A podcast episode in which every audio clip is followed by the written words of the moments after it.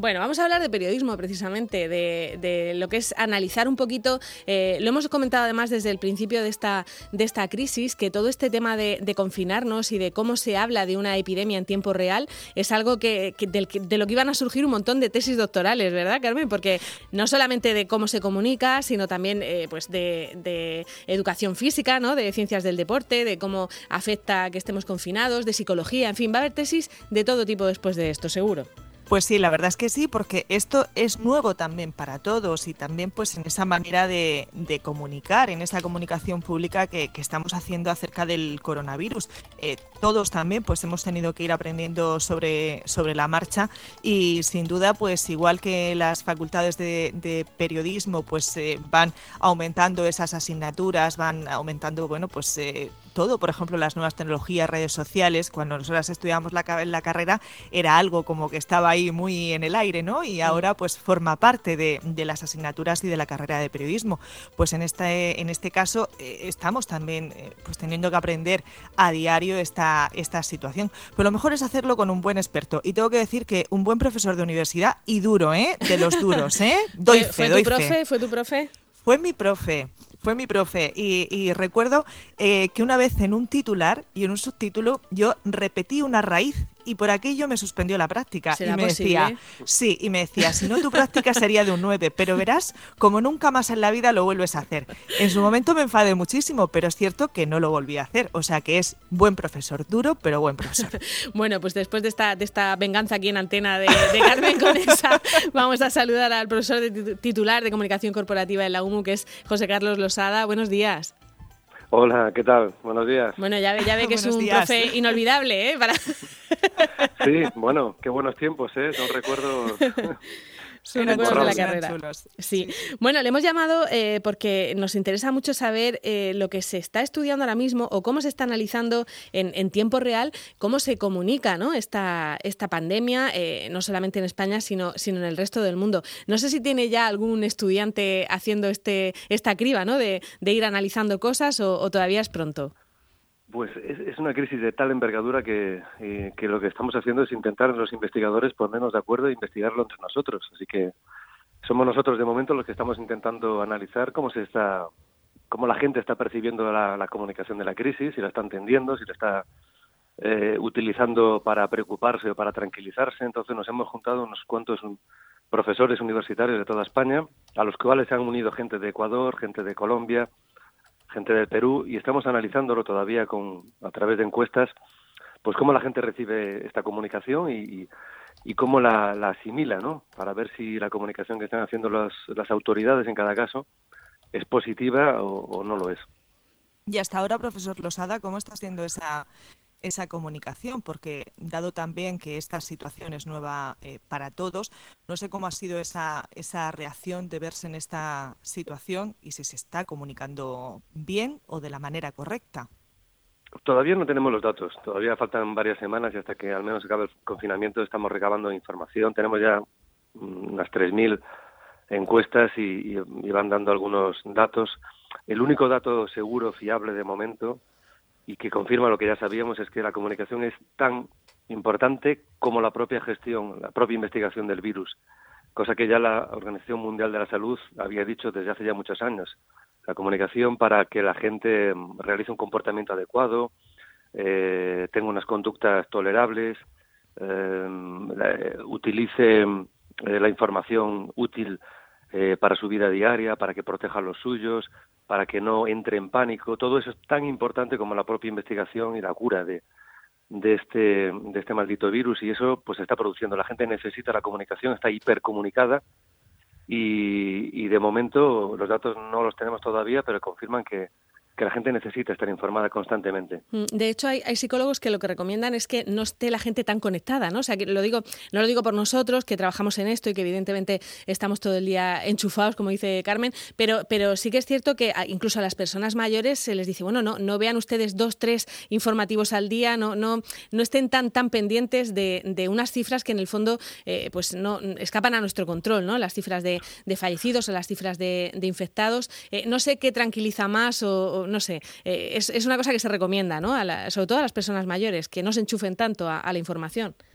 Eh, sí, mm, por una parte está la necesidad de la gente de saber. Eh, lo malo de esta crisis es que no tiene un final claro, entonces eh, al no poder evaluar las, la, trayectoria, no podemos tampoco dejar de consumir en, ningún momento, porque la crisis no finaliza nunca y esto provoca cierta ansiedad. También provoca cierta ansiedad estar informado del ranking, de, del terrible ranking de, de los muertos que se van produciendo día a día. Entonces, hay determinada gente que que no puede salir a la calle y que mm, ve toda la realidad pasar a través de sus pantallas y claro, ve una, una realidad terrible.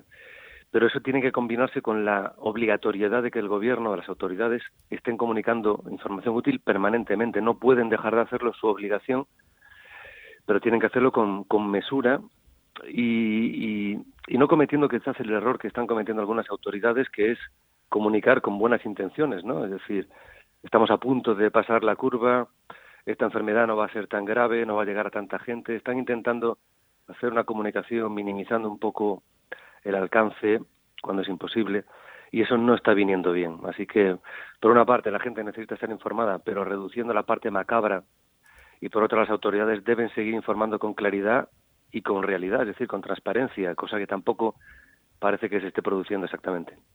Precisamente eh, al inicio de toda esta crisis, y ya hay muchas críticas al, respecto a muchos medios de comunicación, pues em, eh, se les criticaba si se hablaban del coronavirus por ser eh, alarmistas. Ahora esas críticas vienen pues de, que a lo mejor en su momento también esas autoridades no contaron la realidad sin amarillismos, como usted dice, pero contando la realidad de lo que está suponiendo esta, esta situación. ¿Puede ser que, en esto esté también ese error desde inicio, como diciendo aquello de ah, esto no, no es para tanto, no, no, es, no es tan grave? como al inicio de, esta crisis parece que nos daban a entender. Lo que no sabemos todavía es eh, la información con la que contaban las autoridades que han tenido que gestionar esto. Entonces, partimos de una idea más o menos vaga de que había alguna información, quizás se cometieron algunas decisiones inapropiadas, quizás no lo sabemos, y se comunicó un determinado tipo de informaciones que permitieron a la gente tomarse las cosas con mucha más, digamos, tranquilidad. Eh, de todas formas, estamos ante una crisis que no tiene ningún precedente a ningún nivel, ni, sanitario, ni económico, ni por supuesto comunicativo. Es decir, todas las críticas que se harán y que, y que son justas a nivel comunicativo también tienen que ser un poco eh, mesuradas porque es cierto que es completamente inabordable y nadie está completamente preparado para gestionar bien, completamente bien esta crisis. Entonces, hay que verlo desde esa perspectiva, con cierta perspectiva y, ver que, este tipo de crisis, eh, para este tipo de crisis, ninguna, ningún gobierno ninguna institución está completamente preparada en absoluto. ¿Y qué preguntáis? Eh, has mencionado antes que hacéis encuestas para ver cómo se está recibiendo esa, esa información. Eh, ¿Qué preguntáis? ¿Qué os interesa en, esas encuestas? Bueno, son un grupo de 10 preguntas. Nos interesa sobre todo qué medio de comunicación, de qué canal de comunicación eh, por ejemplo, utilizan para informarse como prioritario en esta, en esta crisis. Ahí sí que podemos ir viendo una tendencia que ya era natural antes, y es que eh, a pesar de estar viviendo en un mundo tan conectado, tan lleno de redes sociales, etcétera, etcétera, o mensajería electrónica, al final la gente, incluso después de consultar varias fuentes, siempre al final acaba consultando un medio de comunicación. Siempre, cuando la crisis es suficientemente grave, la gente acaba eh, consultando a una radio, una televisión y confirmando allí la, lo que le llega por otras vías. También es verdad que tenemos tanto tiempo que ha aumentado el consumo de todo, ¿no? Sí, sí, sí, ha aumentado el consumo, eh, pero la gente, sobre todo en el medio televisivo, que por alguna razón es el medio más creíble en situaciones de crisis, quiere verlo, eh, quiere que se lo cuenten de forma de, cara a cara y, la, y, la, gente se está volcando en la, en la televisión. Por eso es tan importante que ciertos programas, ayer veía como grandes filósofos eh, de nuestro país o personajes académicos puros y duros aparecían en programas de corazón, eh, utilizando ese, ese medio como divulgador de la realidad, ¿no? Estamos viendo un fenómeno que rompe cualquier precedente, es decir, todo esto era imposible que pasara hace dos semanas y está ocurriendo, ¿no? Y es cierto que tenemos que utilizar cualquier canal, los medios de comunicación, para que la gente, sobre todo la gente que no consume, que no tiene WhatsApp, que no tiene redes sociales, le llegue esta información. Y eso es algo que estamos intentando ver y que efectivamente está saliendo. Más allá de esto, pues eh, preguntamos a la gente cuáles son los temas que más le están interesando y cuáles les interesan menos, cuáles son las emociones que le despierta esta crisis y la información que les llega, si les provoca más miedo, ansiedad, tranquilidad, ira, en algunos casos, etcétera, etcétera. Y esto lo, lo vamos a ir cruzando y lo vamos a ir comparando con otros países para comprobar si en España hemos hecho un buen trabajo o si no tanto. Eh, nos dice profesor Losada que están trabajando con otros países. Eh, la situación está, eh, bueno, pues siendo distinta en algunos de ellos, aunque puede ser muy parecida a esta. Hace, esta semana hablábamos con un experto de la Organización Mundial de la Salud y, por ejemplo, nos decía que en Latinoamérica, pues esta situación no está tan extendida, en África que no lo está, pero que probablemente que, vaya, vaya a estarlo entiendo que al hablar también con sus colegas de, profesión de otros países intercambian ¿no? esa, esa visión que, tienen allí y, ese análisis también para ver cómo se está eh, viendo todo lo que está pasando. Sí, nuestros colegas de allí nos, nos comentan en tiempo real que las medidas ahí se tomaron con un poco más de perspectiva y unos cuantos días de viendo sobre todo el ejemplo español, no tanto el italiano, pero sí el español, eh, se dieron cuenta de que las cosas había que tomárselas más en serio de lo que nos lo habíamos tomado aquí y enseguida empezaron con el confinamiento. Así que parece que las autoridades en primer lugar y la gente en segundo lugar adoptó medidas muy rápidamente y parece que la extensión se ha controlado. No tanto en Ecuador, donde nuestros colegas, en el que también tenemos allí una investigación en marcha, parece que allí el retorno de tantos inmigrantes españoles pues ha acabado por provocar brotes más incontrolados, pero en otros países también hay que quitar de esta lista a México, donde sus autoridades no se lo han tomado nada en serio. mucha gente se ha tomado incluso, antes de que las autoridades hayan decidido confinar a la gente, algunas personas ya lo habían hecho por su cuenta. Así que eso ha permitido controlar un poco los brotes y que la cosa esté un poco mejor. Están preocupados, pero el nivel de preocupación que, que notamos en este momento es mucho mayor el que podemos tener en España que lo que pueden tener ellos. Eh, Curiosamente, eh, eh, un solo apunte, lo que ha mm. dicho de México, que las autoridades a lo mejor no se lo están tomando tan en serio, pero precisamente anoche a mí me llegaba un, correo de una cadena hotelera que, bueno, pues su dueño es de aquí de, de, Mula, el grupo Piñero, que ellos, por ejemplo, sí están cerrando sus hoteles en, en México, a lo mejor un poco pues con la visión y como cadena española de lo que está pasando aquí, se adelantan a a, las autoridades. No sé, solamente sí, eh, lo, que, lo que estamos viendo es que gobierno tras gobierno están eh, decidiendo tomar las iniciativas que han tomado otros antes y aquí parece, y esto ya es un comentario no comunicativo, pero parece que las decisiones, pero sí la comunicación de esas decisiones, un día antes o un día después importa. Así que cuanto antes se tomen, incluso para protegerse uno mismo, es importante. En México las autoridades parece que se lo empiezan a tomar un poco en serio ahora, pero hasta ahora ha sido un, casi una, una, una feria, ¿no? Y, y probablemente eso tenga alguna consecuencia. Pero desde luego hagan lo que hagan la comunicación para que la gente entienda que esto es importante, debe ser muy, muy clara, debe ser muy directa, debe ser permanente, constante y debe hacerse desde ya.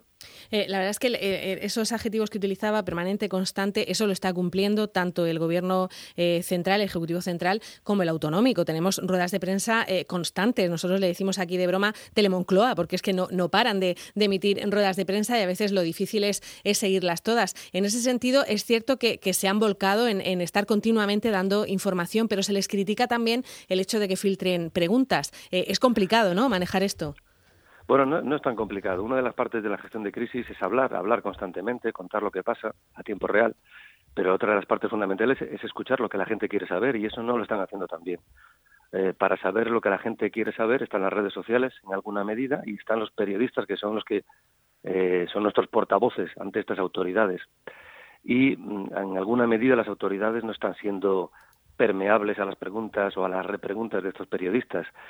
Así que parece que esto va a poder cambiar en los próximos días, pero es necesario que, las autoridades entiendan que no solo tienen que hablar de aquello que ellos quieren hablar, sino que tienen que contestar lo que otros le preguntan. Y es fundamental contestar estas dudas, las críticas, eh, desde, desde el punto de vista del que tiene eh, esas dudas y no desde el que tiene la información. Mm, y el hecho de que sean técnicos los que salgan a hablar en muchas ocasiones eh, es algo que tampoco habíamos eh, visto en otras, en otras crisis. Creo que la primera vez que pasó que, en lugar de salir un ministro empezó a salir, por ejemplo, Fernando Simón, fue con la crisis del ébola. ¿Eso es, positivo, que nos pongan directamente a, los técnicos en, antena? En el caso del ébola, la, figura de Fernando, Simón fue, fue positiva porque dio una visión infinitamente más clara y más profesional de lo que se estaba dando en ese momento. Eh, en este momento tengo mis dudas, no porque este hombre no esté dejándose literalmente la vida en esto, haciendo todo lo que puede, sino porque es un portavoz ligeramente deslegitimado desde el momento en el que determinadas cosas que dijo en su momento desde hace ya semanas se han caído y han demostrado ser inciertas, falsas, probablemente porque nunca eh, habría sido posible adivinarlas, ¿no? Pero mm, eh, digamos que Fernando Simón, eh, muchas de las certezas que nos dio ya no son tales. Así que es posible que necesitemos otras figuras de refuerzo, algunas policiales, del ejército, algunos técnicos están siendo utilizadas y eso es positivo, sobre todo cuando algunas autoridades políticas todo esto que está sucediendo les supera absolutamente. Sí. Bueno, no sé si, a partir también de este momento las facultades de, comunicación se pondrá la asignatura de comunicación de crisis en caso de pandemia, porque como decimos esto también es nuevo para los estudiantes de periodismo, para los periodistas, para los profesores, para todos. Sí, bueno, justamente eh, la materia que imparto, una parte de la materia es esta, justo coincidió en este momento histórico y, y por eso, bueno, tenemos cantidad de recursos para poder analizar es una situación que estamos viviendo en directo, con mucho dolor, porque no hay que olvidar que todo esto eh, académicamente tiene un recorrido, pero al final acaba afectando a personal a todos los niveles y es complicado gestionar esto incluso académicamente, ¿no? Pero bueno, estamos haciéndolo y aprendiendo de todo esto para que si alguna vez vuelva a ocurrir, ojalá que no, sepamos hacerlo un poco mejor. Bueno, pues ojalá, ojalá aprendamos todos también en la manera de, comunicar. Seguro que nosotras también hemos cometido algún, algún error, en, eh, sobre todo al principio, ¿no? Por lo que decíamos, que, todos hemos minimizado el riesgo y quizá lo hemos minimizado por cómo se nos ha transmitido desde China, pero eso ya será más difícil de investigar, ¿no, profesor Losada?